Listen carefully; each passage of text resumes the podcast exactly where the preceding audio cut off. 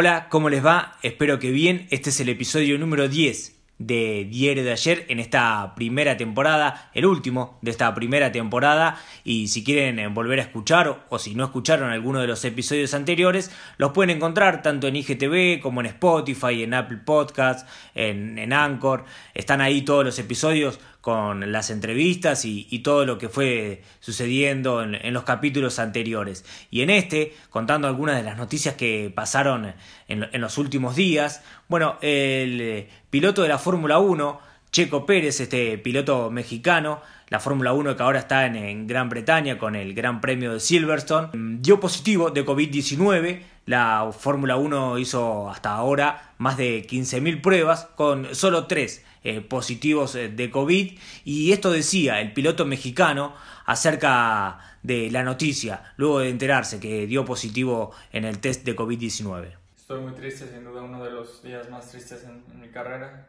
Em, puse toda mi preparación, todo mi enfoque, eh, tantas cosas para este fin de semana em, que hay detrás de, de, tanta preparación y por algo que no está en tus manos, ¿no? Solo demuestra lo vulnerable que somos todos ante este virus. Eh, de mi parte he seguido todas las recomendaciones al pie de la letra de parte de mi equipo, de parte de la FIA. Eh, después de Hungría tomé un vuelo privado para ir a, México a ver a mi mamá que tuvo un accidente muy fuerte.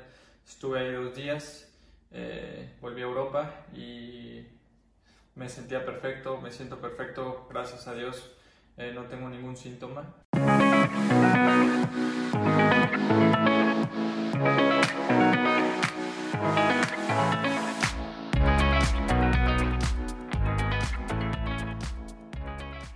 Siguiendo con los temas que se han hablado en los últimos días, sin dudas una de las noticias tiene que ver con esto de la vuelta de los entrenamientos del fútbol argentino. La AFA y el gobierno nacional se eh, pondrán de acuerdo seguramente en una fecha que será a partir del día 10 de agosto y esto también está supeditado con las fechas establecidas por la Conmebol para la vuelta de la Copa Libertadores y luego de la Copa Sudamericana. Y otras de las noticias importantes que tiene que ver en este caso con el fútbol femenino es esta eh, gran transferencia, este gran pase de Dalila Hipólito a la Juventus. Viajó la futbolista de 18 años a Turín para firmar contrato con el equipo de Turín. Eh, Dalila Hipólito, que la conocimos en el Mundial pasado, para aquellos que quizás no estábamos tan inmersos en el fútbol femenino, la conocimos en el Mundial femenino pasado en eh, Francia, donde ingresó cuando Argentina perdía 3 a 0 ante Escocia y luego el partido terminó 3 a 3 de una eh, gran gambeta y habilidad. Hipólito que, bueno, de 18 años, hay un gran perfil escrito por Ayelén Puyol en La Nación, lo pueden buscar para conocer un poco más a esta gran futbolista de gran futuro. Y varias ya han sido las eh, deportistas, las futbolistas que se han ido, que han emigrado a Europa, como Belén Spenning, Solana Pereira, Milagros Menéndez, eh, los clubes argentinos tendrán que empezar también a hacer contratos más largos y con, para tener un poquito más de, de cuidado a sus futbolistas y, que no se vayan eh, tan, de manera tan fácil hacia Europa a, buscar obviamente un futuro que, que aquí todavía no, no, no, lo tienen y que en, Europa van a empezar a buscar el talento argentino. Y siguiendo con el talento argentino, el Inter tiene eh, preparada una propuesta para Messi, si el club catalán decide liberarlo, si Messi prefiere eh, irse a partir del año que viene.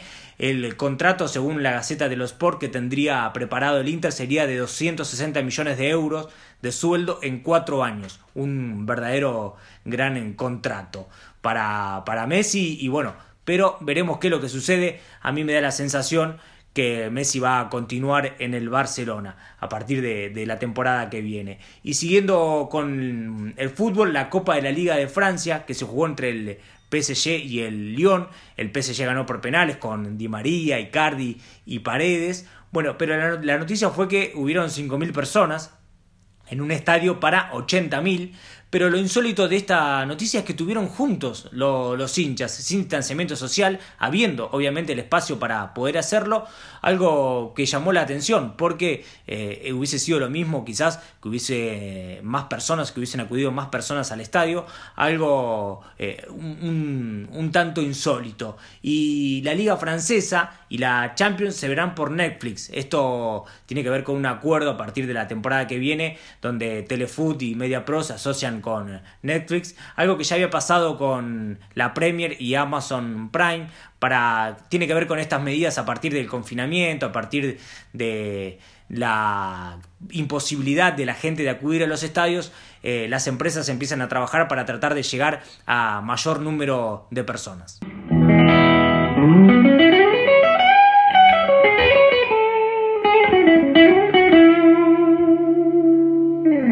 El Arsenal y el Chelsea eh, jugaron la final de la FA Cup, la más antigua del mundo. A propósito, hay una serie en Netflix que se llama The English Game o Juego de Caballeros, donde cuentan la historia de, la FA Cup, este torneo más antiguo del mundo, que cambió su denominación en, en las finales que sucedió en el día de ayer. Se llamó Heads Up FA Cup Final. Y esto tiene que ver con que la frase Heads Up estuvo, bueno, que estuvo presente en el estadio, en, las vestimentas de los jugadores y en las cintas de, del trofeo, tiene que ver para generar conciencia de la importancia de la salud mental y bueno, se, apunta obviamente a aprovechar la, la, influencia y la popularidad del fútbol para alentar a más personas a sentirse cómodas hablando y tomando medidas para mejorar su salud mental.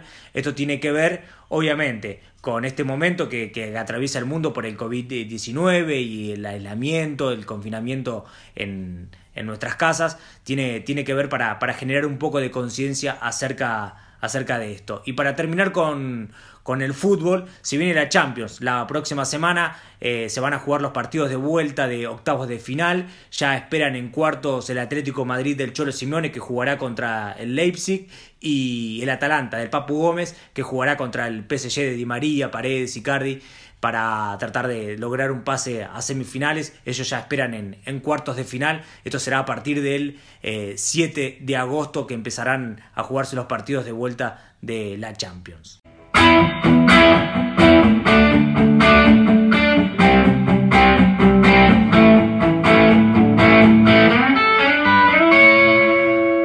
Y finalmente volvió la NBA, volvió con homenaje a George Floyd, y siguiendo obviamente con el lema Black Lives Matters, bueno, LeBron James sigue siendo LeBron James. Harden anotó 49 puntos en, en, su vuelta, así que a mí con eso ya me basta y más que bienvenida a la NBA otra vez para volver a, a, entretenernos con grandes partidos. Y siguiendo con la NBA, Campaso es uno de los nombres que empiezan a sonar.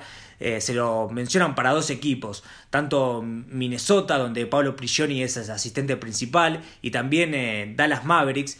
Bueno, pueden ser una de las posibilidades. Quizás hay algún impedimento para salir del Madrid, porque bueno, hay una cláusula de salida de 6 millones, hay ciertas reglamentaciones en, la, en los equipos de la NBA que no pueden pagar una cláusula mayor a 750 mil eh, dólares, con lo cual Campaso debería hacerse cargo, pero para esto debería firmar un gran contrato con el club que lo contrate en la NBA quizás pueden ser impedimentos para que el base argentino llegue a la mejor liga de básquetbol del mundo. Esto, bueno, empezará a charlar si veremos qué sucede en los próximos eh, meses. Y The Last Dance, la maravillosa serie documental sobre los Bulls de Michael Jordan, fue nominada al Emmy en tres categorías. Mejor documental o serie no ficción, mejor dirección en documental, mejor edición de imagen y fotografía en documental me parece que bueno, esos, eh, esas tres nominaciones muy importantes. A mi parecer faltó el de mejor MVP de la historia, pero eso es cosa aparte.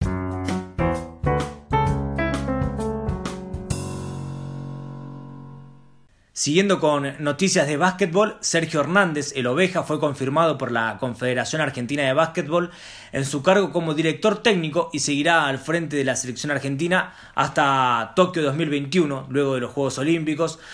Hernández es el técnico subcampeón en China, que bueno, en ese Mundial Argentina logró la clasificación, esta clasificación para los Juegos Olímpicos que se iban a hacer este año, que se pospusieron para el próximo año. Y el pasado 28 de julio, Manu Ginóbili cumplió 43 años. ¿Qué más decir, no? De, este mejor, para mí, el mejor deportista de, la historia de nuestro país. Un deportista que hizo mejor a sus compañeros, siempre con decisiones acertadas, lo que se dice talento en beneficio del equipo, siempre bien parado, algo que, me llamó la atención de, de Manuel David Ginobili y una de las grandes frases que, que para mí fue dejando en su trayectoria es esta, donde habla de, de los huevos, del argentinismo y, y del jugar bien. Ellos jugaron siempre igual y nosotros nos enloquecimos un poco por nuestro afán de, de ganarlo con coraje y todo eso. Y bueno, eso nos pasa habitualmente en nuestro país, de que, pensamos que todo se gana con huevos. Y no, se gana jugando bien. Después le tenés que agregar huevos y, coraje. Eh, por momentos creímos que lo podíamos dar vuelta así, pecheando y, empujando. Y no, no, no, no alcanza. Eh, hay, que, hay que jugar bien también. Manu Ginobili, sin dudas, un espíritu competitivo como nadie. Superación, inteligencia para, para hacer las cosas bien y quizás no fue un elegido porque no hay videos de él a los 10, 12 años volcando la pelota, haciendo grandes jugadas. Creo que se trata de esos casos donde él mismo forjó su propio destino y donde nadie creyó más en él que él mismo y eso lo, lo marca verdaderamente como deportista. Eh, el legado de lo que deja Ginobili es todo lo que hizo, eh, y también lo que dicen los más grandes de la NBA, que lo, meten en, en, ese círculo tan, eh, tan chico de, grandes nombres. Ginobili tiene un lugar ganado ahí. Y bueno, cuatro anillos de NBA con los Spurs en 16 temporadas, 104 partidos con la selección argentina, 1588 puntos, campeón olímpico en el 2004, bueno, y, todos eh, recordarán en Atenas esa palomita ante Serbia y Montenegro con ese doble final de Ginobili. Y bueno, quería compartir con ustedes lo que él contó de esa jugada y ese, ese gran momento en su trayectoria. Fue un partido muy bueno hasta casi el final del cuarto cuarto. Habíamos estado siempre arriba.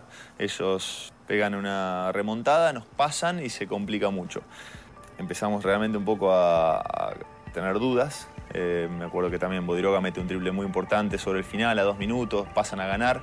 Estamos tres abajo, faltando segundos. Bueno, doble full, empatamos el partido, pero bueno, la última bola le queda a ellos.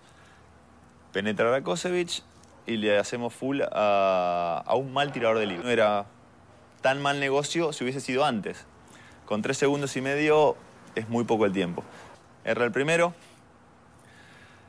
pero bueno, el segundo entra y ahí ya no, no, es, no, no había forma de dibujar nada, no había minutos, no había nada. Y, y bueno, obviamente que quería la pelota, pero me choco con Pepe, me choco con Rakosevic, no, le agarra el Puma del otro lado, entonces desesperado lo corro. Lo tiro a Pepe para un lado, a Rakosevic para el otro y, lo, corro al Puma para darle una opción. No pensé que le iba a largar, eh, cuando veo al Puma dar dos driblings y, girar, digo, bueno, se va a frenar y la va a tirar. Digo, no puede quedar mucho tiempo, la largo. Lo primero que, ni bien la toco, la largo. Yendo en velocidad y demás, las chances eran pocas, pero cuando veo que entra desde el piso, tablero y entra, no podía creer. Estaba destrozado, que no tenía ni fuerza para salir a festejar ni nada, así que me quedé ahí sabiendo que el resto iba a venir. Eh, vinieron un poco torpes, eh, pero la verdad que fue un momento incomparable.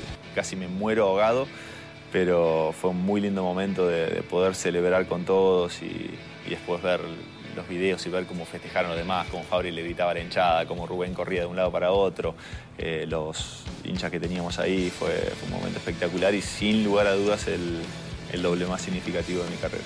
En el último tiempo, otros de los que habló, y también muchas veces se lo pone en esta discusión absurda en la que tanto Ginobili no ni siquiera es parte, ni, ni siquiera le, gusta ser parte, no le interesan estas cosas.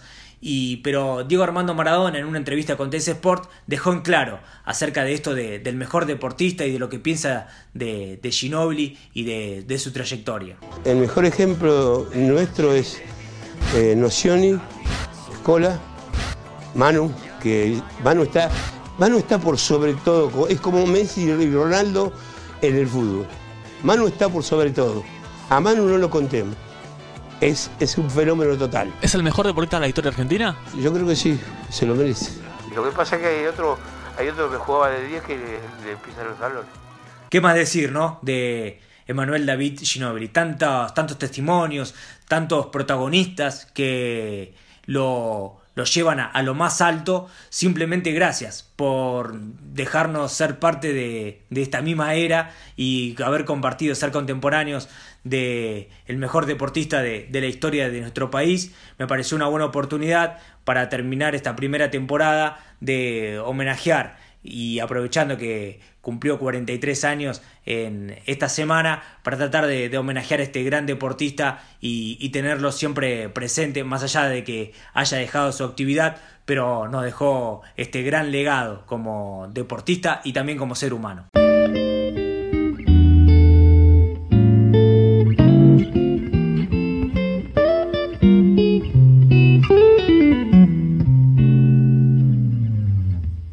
Para terminar con una de las últimas noticias, el MotoGP fue cancelado en nuestro país este año, se propuso para el próximo año, tiene que ver obviamente con la pandemia de, del COVID-19.